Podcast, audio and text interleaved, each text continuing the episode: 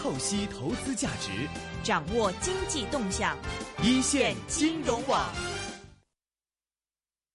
带大家来关注市场上的一些最新的资讯了。那么，其实，在看了股票啊，或者债市啊，或者是期货市场等等之外呢，其实现在的市场上还有很多的投资的一些领域都是值得我们来关注的。对的，比如说呢，其实现在大家有一些女士啊，特别喜欢收藏珠宝，珠宝呢，它也是一个投资的方向，有翡翠啊、钻石。另外呢，还有一种新兴的投资趋势受到广泛关注啊，就是这个艺术品。嗯不知道你们两位平时有没有关注过相关的信息呢？小龙、小新。呃，其实也没有吧，很少有很少，对对对，因为艺术品这个品品类是很多，而且就是专业性也是挺强的，我们了解是比较少这些。我们怎么知道你买来一个艺术品，对艺术品是真的还是假的呢？对就是不呃，了解。其实我觉得啊，大家听到艺术品、听到拍卖，总是会跟这种高昂的价格，然后要有穿着这种贵族的衣服走进这个拍卖场举牌，这样。其实呢，艺术作品它也是一个。平民化的东西，嗯它完全不像大家就是平时我们看到说，呃，猛的一下这个概念，它其实可以走进生活。你喜欢一个东西，完全就可以把它挂在家里，并不一定要付很多的钱。嗯，并且它还有一定的收藏价值，只要你的眼光好，它的回报是超过股票的。是，所以我们今天就请到了一个在投资艺术品方面是非常有经验的一位专家级人物了。对，今天我们请到的是何莹小姐，台湾最大拍卖行罗夫奥拍卖行的业务发展总监，她主要要是负责整个中国区的发展业业务发展。那现在罗何小姐您在线吗？啊，在大哎家好，哎，何小姐你好跟我们听众朋友打个招呼吧打个招呼。对，嗯大家好，我清河何莹，大家也可以叫我 Vivi。嗯呃，那我自己本身也是说是一个收藏爱好者吧。我嗯觉得自己也是由于对这个收藏、对艺术的喜爱跟热情，然后才加入到这个拍卖的领域里面。嗯，哎，Vivi，你做了多长时间啊？是从什么时候开始有这个收藏习惯的呢？嗯，其实就是收藏的话，就是从小就非常喜欢。嗯，我记得就是可能我第一份工作的时候，那个时候我可能还在实习的时候，我就有去一些古董的那个展览会，有嗯去买了一个就是清代的手镯。然后这个手镯就可能算是我第一件比较正式一点的藏品吧。哦，你的藏品是从珠宝开始，其实这样。呃，应该算是古董吧，因为它其实是清代了，但是当时就是感觉戴在手上大小正好合适，也是觉得嗯。可以，呃，可以融于生活吧，就不单单放在家里面欣赏，同时也可以出去的时候带带出去展示一下，然后又是一件古董，嗯。呃，所以我觉得就是从那个时候就开始有关注一些，嗯、像古董类的一些嗯收藏以及嗯当代艺术的一些收藏这样子。那您现在其实是在拍卖的这个台湾最大这个拍卖行吗？现在这个正值金秋之际啊，你们这个时候会有一些什么这个秋拍这样的大的活动，对吗？对对对，就是我想，就是很多朋友可能对拍卖一想到就会觉得好像有点距离感。那嗯我觉得就是其实呃，这个十月一号就差不多是那个国庆假期的时候，有很多拍卖行在那个时候会举办他们的秋拍。但嗯其实拍卖并没有就是像大家想象的那种，就是东西都是从非常贵的价格开始。就举个例子来讲，就是拍卖行的珠宝啊，通常都会比市场价会低可能一半，或者是可能只有市场价的三分之一，可能有一些珠宝还会是无底价的。所以哦其实就是无底价的意思，就是说啊、它是没有一个底价，只要有人出一个价格，这个东西就可以卖。所以其实拍卖行的门槛没有这么高，包括一些当代或者是呃近现代的一些画作，他们可能也是只需要几万港币就可以收藏。嗯所以就是我也就是建议大家，就是可能呃趁着这个假期的时间，然后也可以去各大拍卖行逛一下，然后呃在我们业业内就称为捡漏嘛，嗯就是买到比市场价便宜很捡漏多的东西。对，所以就是也可以顺便去捡漏，其实就跟 shopping 差不多。嗯，其实我们一般的民众来说，就是对这个拍卖啊、艺术品市场不太了解。嗯基本上现在这个市场大概是怎样运作的呢？对，对像你们为什么要叫秋拍，不叫夏拍？对是吧啊？一 年这种词儿几拍呀？啊，一一年要拍多少回啊？是，对，那我就稍微介绍一下吧，嗯就是说，嗯、像刚刚小龙可能，呃，你们大家可能也都有提到，你们可能都知道，像苏富比、佳士得这是全球最大的两个拍卖行。嗯。然后，呃，另外像我们公司来讲，就是地区感性来讲，我们是台湾最大的，然后同时我们在香港也有拍。那普遍来讲，就是呃，因为每一次拍卖要准备的周期比较长一些，所以我们通常就是会分在春天的时候办一次，然后在秋天的时候办一次。那这两个算是比较大的一个季节。但是，嗯，随着就是拍卖的那个各种品类的增多，啊、拍卖行的增多，所以我们有的时候也会出现了一种叫做 off season sale，就是在两个拍卖季的中间季也出现了一些小一点的规模的拍卖。就比如说夏天的时候也会有一场拍卖，冬天的时候也会有一场拍卖。但传统来讲，就是最大的、最集中的时间还是在每年的，就是嗯四月份跟五月份，份跟十一月份。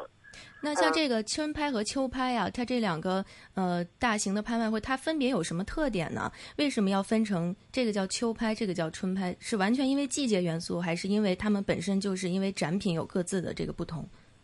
嗯，其实就是按时间来分的。嗯然后其实每一场的话，会包括像古董啊，然后近现代呃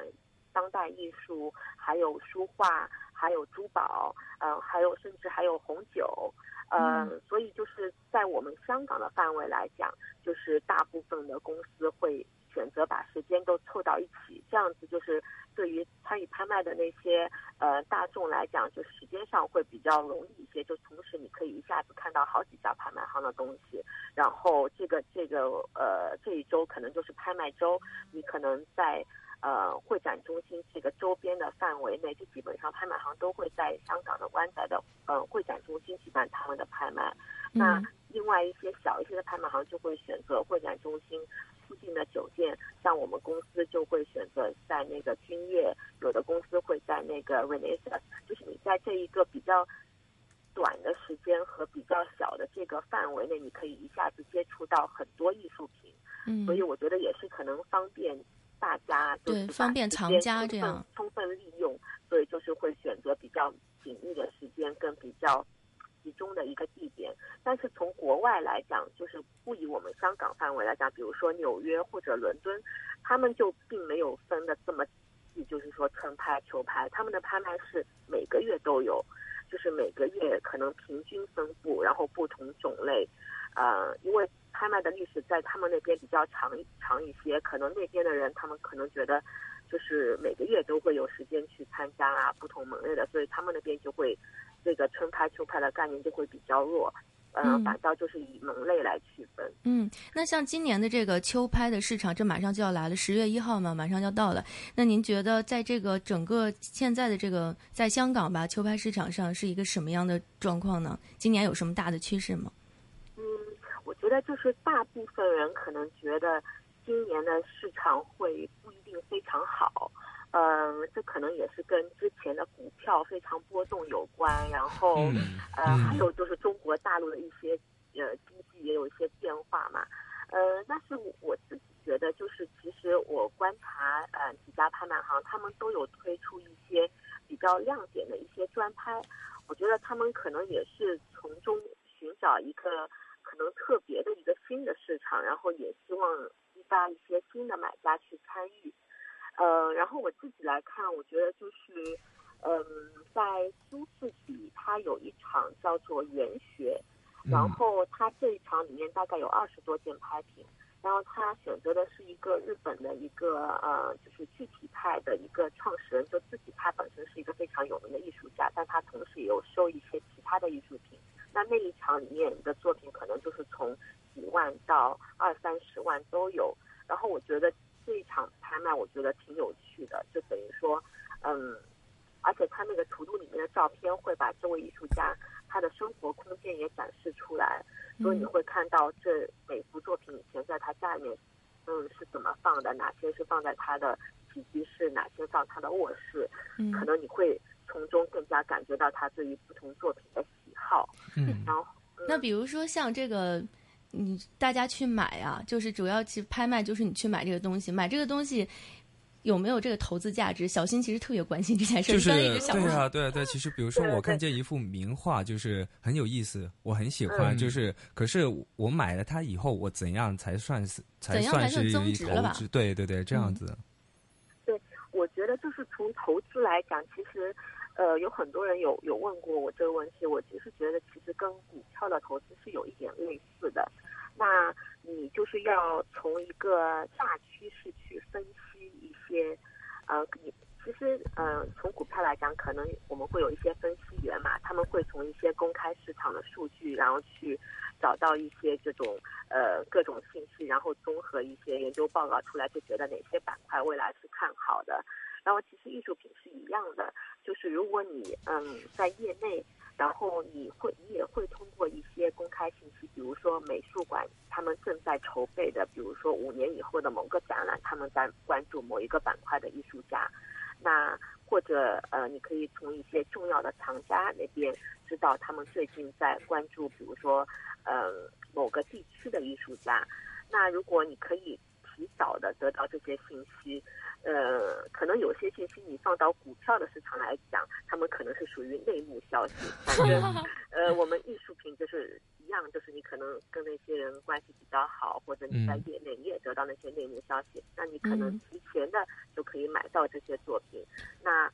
很有可能在一两年的时间范围内，就可能可以增长呃两三倍啊，或者是一个比较好的一个投资，对啊。是这个，其实我还想问一下，就是现在你看拍卖行那么多的买家，其实买过来或者说拍下的展品，这个肯定有人是投资，也可能有人会是自用，因为自己可能对这方面有兴趣和爱好。这样的一个比例，您观察到目前大概是多少人会来投资这一块，多少人是拍卖下来是自用的呢？还是大概一半一半吧。嗯呃，我觉得基本上所有的买的人，他们都希望这个作品肯定是保值增值，他们也不嗯希望它是那个价格变得不好。所以就是是大大家都会有这个概念，是希望它是保值的。那有所不同的就是，可能有些人他们是会把它放在家里面展示啊，然后跟朋友分享，他们觉得这种是一个很愉悦的一个过程。那有些人他们可能是纯投资的，但其实真正纯投资的人也算是比较少一些。嗯那那些人通常我们也不称为是收藏家，他们可能是称为嗯、呃画商吧，就是哦投资者。你这分得很对对对清楚，收藏家就是既愉悦了自己，又又增值了这个东西啊，这个东西就既愉悦自己，又可以升值，这种就是有品位的收藏家。不愉悦自己的那个就是画商。没有没有，因为画商他会比较明显，他这个东西他可能觉得有增值了，比如说啊、像百分之三十，他觉得就可以卖，他每年都会就是比较理性的去买一些有增值潜力的这种艺术作品。嗯那有些人他们是居居于两者中间的，他可能每年有百分之三十的作品他是用于投资，他会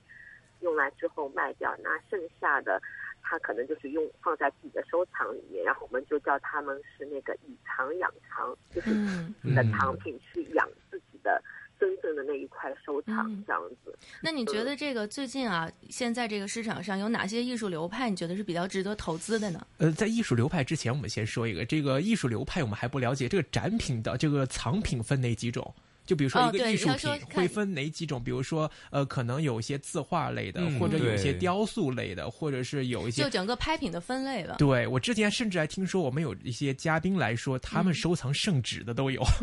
就这个这个 门类感觉很广哦。嗯对对对，就是如果你看全球的拍卖门类可能更广，就是嗯呃，甚至还有拍古董车啊，然后还有其他的一些更加小众的门类，就是邮票啊之类。那我先讲我们香港，就是我们都可以接触到的，嗯那就是有红酒拍卖、葡萄酒，嗯然后葡萄酒拍卖实际上它的价格一定是比我们平常去零售店应该是便宜挺多的，但是不同的就是说。它可能是会卖一些比较中高端的酒，然后你每次一买，你可能不能买一瓶，你得买大概十二瓶，有一个量的限制对。的，有一个量，然后接着就是珠宝，然后手哎，表。不好意思，这个之前嗯打断一下，这个酒嗯拍来应该不是喝的吧？它是拿来放在这个酒窖里边，接着下一次的拍卖吧。对啊，反正酒是可以放的吧？嗯是，应该有挺多多人是会拿来喝的吧，所以他们因为有的时候拍卖很有趣，你会发现有有的酒它是十一瓶，然后嗯发现少了一瓶，然后哦喝了一瓶当时之类的人他就拿出来喝了一瓶，然后再把剩下的再之后再拍这样子，嗯嗯。对，因为我就留意到，因为大家也知道，我们前的行政的行政司就是唐英年先生，他是一个红酒常喜。欢红酒的，对，他的常量也是非常大的，所嗯以我们就以为那个红酒也是在放，然后就等它升值以后就舍不得喝这样。对啊，就是讲到这个，其实跟我也有一些渊源，就是因为后来唐英年他有一个专拍，是在啊、呃佳士得有一个就是 Henry Town Collection 它的收藏的酒的专拍嘛，然后那个时候我就有去买到两瓶，然后它两瓶都是因为呃，我觉得。他收藏的酒都是 Burgundy 的，就是比较小众的酒，所以他嗯对酒的品味是挺高的。然后我买了这两瓶，我就觉得就总价其实还 OK。然后后来我就跟朋友一起，就是在一个月里面，我就已经把这两瓶喝了。哇然后你喝了，就是 这两瓶都是那种大呃大瓶装的，所以一瓶相当于平时的两瓶嘛，所以就是跟大家聚会的时候喝了。嗯嗯然后没没隔多久，然后他那个拍卖行又发。嗯，邮件给我，他说我们现在有一个品酒会，他说你可以把你买的酒再带过来跟其他人分享。然后我说 不好意思，我已经喝完了，我我现在很期待下一次拍卖是什么时候。嗯，对吧？就是其实像这种终端的酒，其实很多人可能都是会买了自己喝吧，这样子。嗯。嗯，接下来说珠宝方面呢？对珠宝，其实我们都挺关注的，因为这个你是平时都可以带在身上炫耀一下的 东西尤西，其是女生，尤其是女生，对大的小的这种不同类别的，在拍卖行你们是怎么分的呢？啊、珠宝的话，就是有一些是可能你可能也看到一些世界纪录的非常贵的，就呃可能上亿的那种珠宝也有，但是更多的其实你可以，我觉得对于普通大众来讲，去拍卖行买珠宝应该是属于捡漏的，因为通常它都会，因为它不是全新的，它有一些都是嗯古董型的或者是有用过的，但它基本的状态都是更新的也差不了多少。然后要不然他们也不会选择拿了拿过来上拍嘛。然后嗯，所以我自己到我自己也有在拍卖行买过珠宝，我觉得实际上如果你可以挑挑到一些比较美的款式，那现在市场上可能都没有生产这些款式，倒是蛮值得的。其实主要珠宝就是一个，如果女生去挑的话，这种艺术性比较高的，并且它还有一定的这种故事。我们所说，比如这个是带有一个故事的钻石，或者带有一个故事的这种财宝，你就是把它拍下来，可能在市场上是找不到的。用这种眼光去看的话，拍卖行会非常合适，对吧？对，可能还是参考它的材质吧。嗯呃，就是一个就是材质，另外就是设计。材质可能是比如说它是钻石，然后它是那个珊瑚，它本身的价值就在那边是比较肯定的。嗯然后再加上，例如这个珊瑚是由卡地亚设计或者蒂芙尼设计的，那那是一个就是之前的一个比较呃 vintage 的设计，那就是也是加分的嘛。反正我自己是这么来看的，就是嗯先从材质再加上设计。嗯嗯，那还有一个就是板块儿，可能是很多我们的中国藏家会挺关注的，就是嗯中国水墨、中国的字画儿这些方面。那在在这个现在拍卖趋势上，这一方面怎么样呢？呃哦，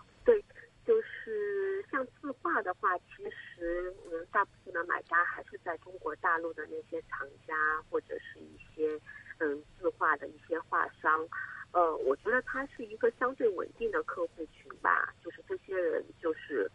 比较少会有新进的买家进到这个门类里面，因为首先你需要对这些东西的的，就是字画的真假会有一定的经验，因为在拍卖里面。呃，就是其实拍卖行是不保真的，就是说可能大家在拍卖行买到的作品，拍卖行并没有一个责任是要确保这个作品一定是真的。但是大家很多人这样讲，大家都会觉得是，那是不是去拍卖行买东西就会比较危险？其实不是这样，因为拍卖行本身是会有自己的专家，至少就是可以上拍的东西，在拍卖行鉴定之后，从拍卖行的角度是认为这个东西是是真的。但是你知道，特别是中国字画的领域跟古代书画的领域，它的真假是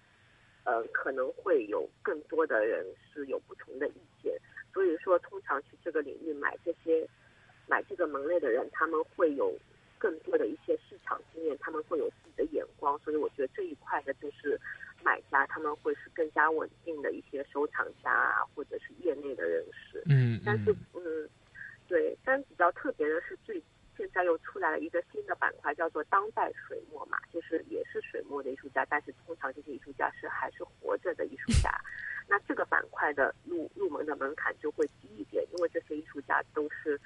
活着的艺术家，所以没有什么真假的一个呃这种风险。然后，所以就是而且很多在这个板块里面实际上，他们的价格还是处于一个比较低的一个位置。所以，就是我也觉得可以对一些新的藏家或者有有兴趣的朋友，就是这个板块也是可以关注的。是，除了由刚才您说的这个珠宝啦、红酒啦，还有现在这个提到这个书画板块，其实还有哪些这个是比较常见的一些拍卖品呢？嗯，之后就是我们的那个现当代艺术，然后就是大家。普遍知道的那个油画跟雕塑这个板块，嗯，那通常你你们可能熟悉的名字，例如像朱德群啊、赵无极啊，以及国内的呃那些曾梵志啊，他们都是包括在这个板块里面，嗯，呃，同时也包括东南亚的一些艺术家，呃，然后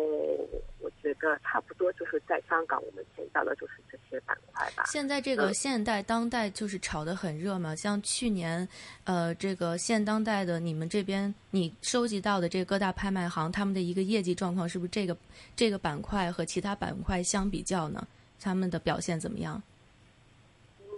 嗯，我觉得就是嗯，现现在跟当代艺术比较有趣的是，就是嗯，各个拍卖行每年他们都会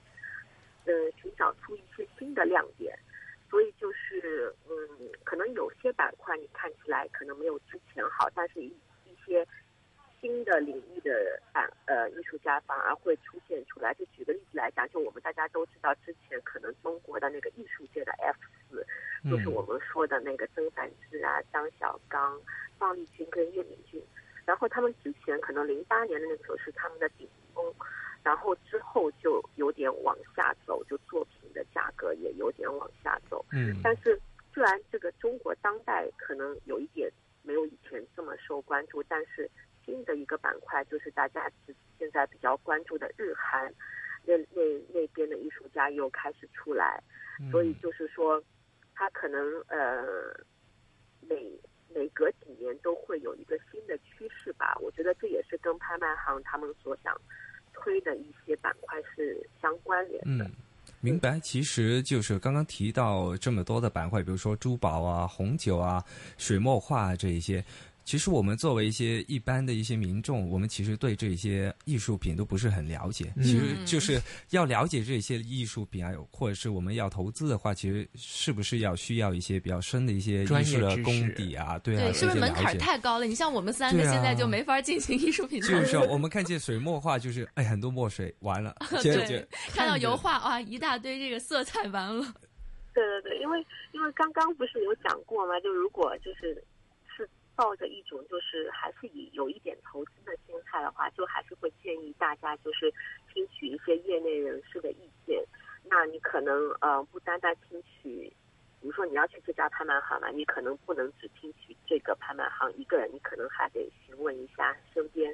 其他的朋友，可能两三位朋友的意见，然后综合一下。那为什么要询询问业内的人？是因为他们可能会有一些内幕消息，就知道呃，就是比如说。全世界一些比较重要的美术馆、重要的藏家在关注哪些人，所以就是我觉得可能比较容易的、最容易的就是可能从身边一些业内的朋友呃开始，可能交一些朋友，然后咨询一下他们的意见，然后根据自己的预算做一些规划这样。嗯，其实我觉得咱们这个，你看刚才何小姐讲的这个，就跟咱们这个股票请教研究员是一个道理的，是判断市场的一个方向嘛。那么其实其实大家都知道，这个如果去一般来说在拍卖行里面去参与到拍卖里面的话，每一件这个拍卖品的价格一般都不低的，而且进去的人的感觉都是非常高端大气上档次那种感觉。那么其实，在进去的买家方面，这有没有什么门槛呢？或者说，呃，我每次要。摆多少钱到拍卖行里面才可以有这个准入进去投拍的一个资格呢？哦，其实嗯，各个拍卖行可能略微有不同吧。嗯，像我们公司，我们在香港跟台湾都有拍，那我们公司就是参与拍卖的要求就其实是比较。呃，就是放松一点，就是一般大家只要提供自己的身份证明，加上呃你的那个就是信用卡或者银行卡的资料，就可以参与拍卖。那呃，那有些公司他们可能会要收取押金，嗯，那这个押金的呃金额可能是跟你要竞拍的这个东西的金额相关的。就是说，如果你要买一个比较贵的，那你可能要付比较高一些的押金。呃，但是有些板块可能呃未必要收押金，例如像嗯珠宝啊或者红酒啊，呃，但具体的可能每个拍卖行的要求不同。但我们公司应该是最轻松的，只要过来看一下喜欢就可以，可能一两分钟就可以完成注册了。这样是，所以说我们都是在这个拍卖会开始之前就已经要提前跟拍卖行那边确认好自己会要去投标的这个拍卖品了，是吗？嗯，其实不通常就是会在拍卖会开始以前，嗯，你可以在拍拍卖公司的网站上或者在拍卖现场，你可以拿到图录嘛。然后呃，就是其实你讲的是对的，就是有的时候呃，买家可以不需要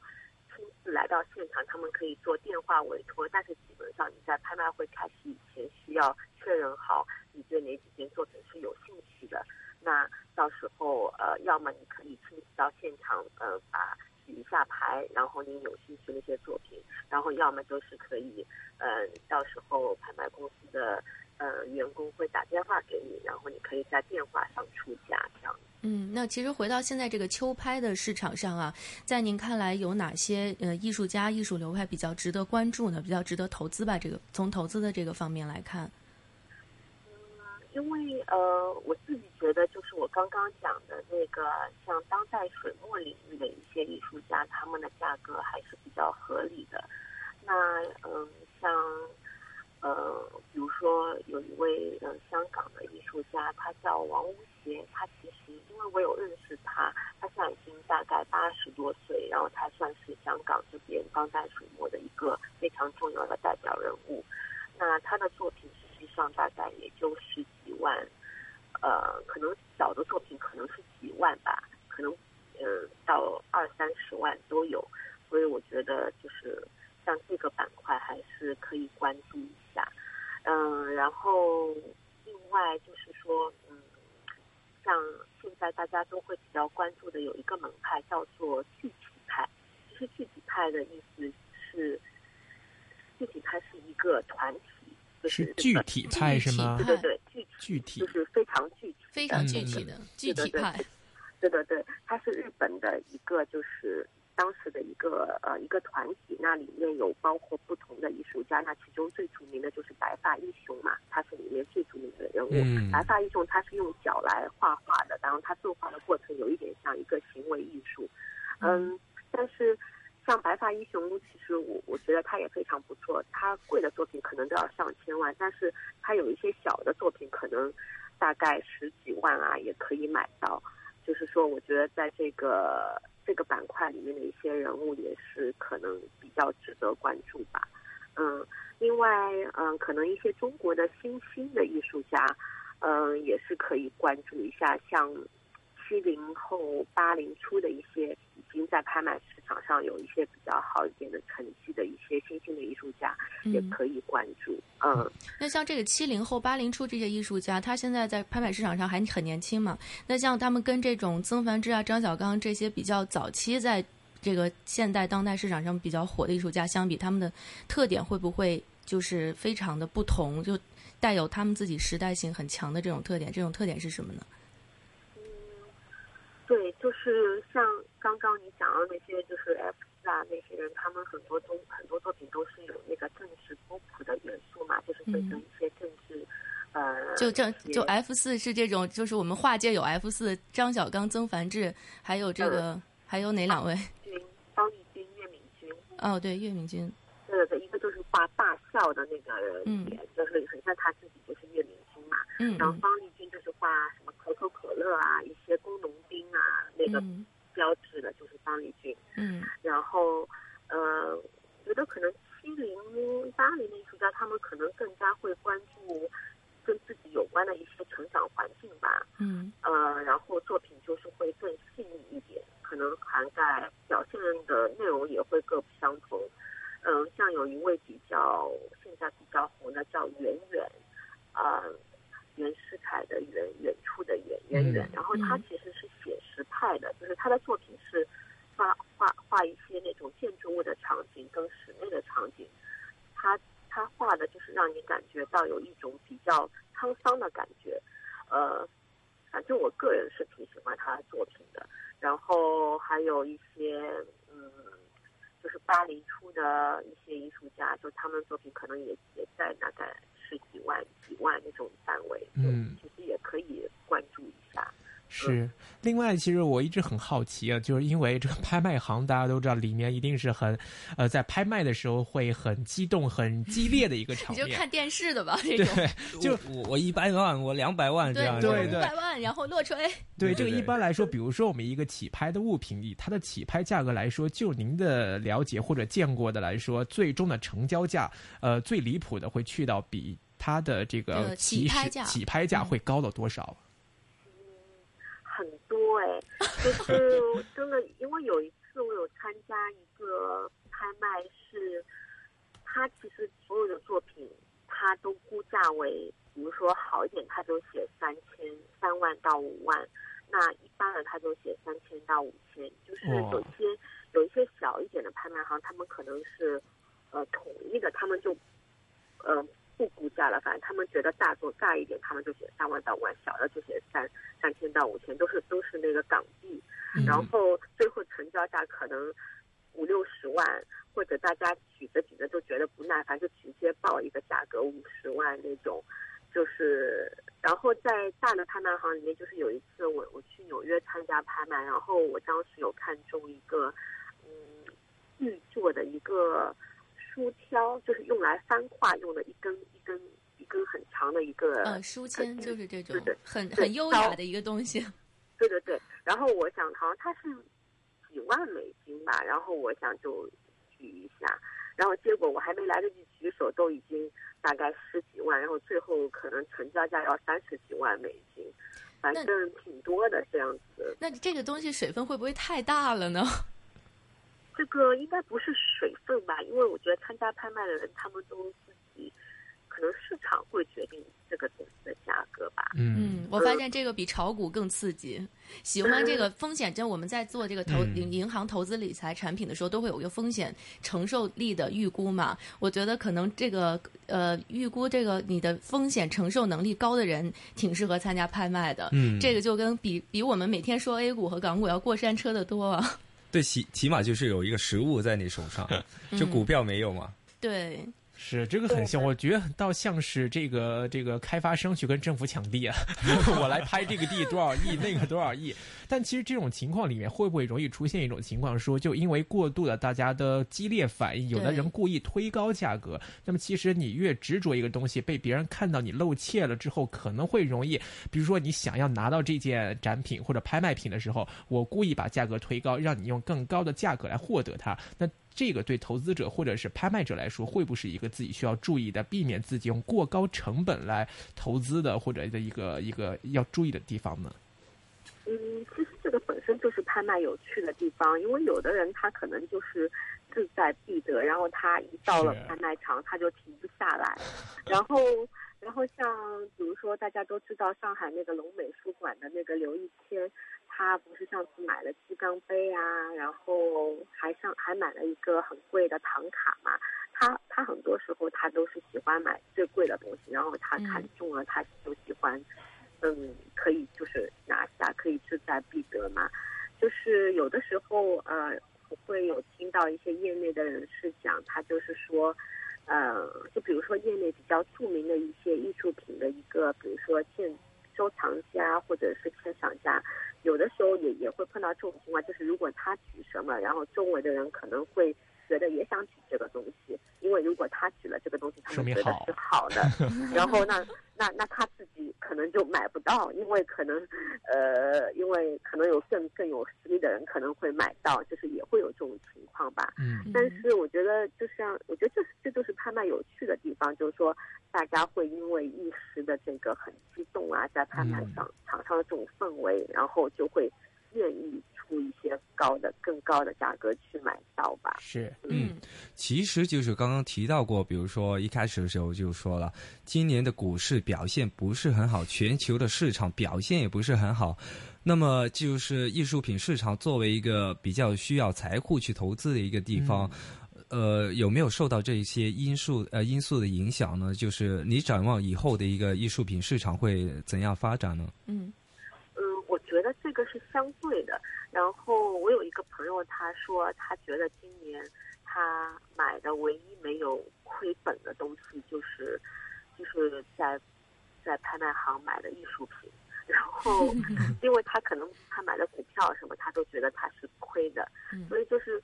有的时候股票跌的时候，反倒是让一些人回头去想，他是不是应该转，就是放更多比例的资金去买艺术品。所以它并不是一个直接的联系，就是像是会有一些互动的。我觉得，就是通常在欧洲然后，很多人他们会放百分之二十的嗯资金会放在艺术品上面，但是放到我们香港啊或者其他地方大陆，这个比例可能是很低很低的，它可能放百分之二都不到是放在艺术品上面。但是正是因为就是股票的这个波动啊，所以反倒是可能让一些人，如果他有这个想法，说就是买艺术艺术品是更加保值增值的话，那他可能会转移多一些资金到艺术上面。嗯，因为好。我觉得，就我觉得还蛮有趣的这个、这个联系。是是非常感谢你啊，何小姐。然后我们其实那个易线金融网呢，现在可以关注非常多的方面，嗯然后从呃这个社会上现在涌现的各种新型投资上来给我们的听众朋友和受众提供最最专业的意见。嗯那再次感谢何小姐来到易线金融网，让我们下期节目再见。谢谢你何小姐，谢谢你，好的，谢谢大家，拜拜拜拜。全球华语歌曲。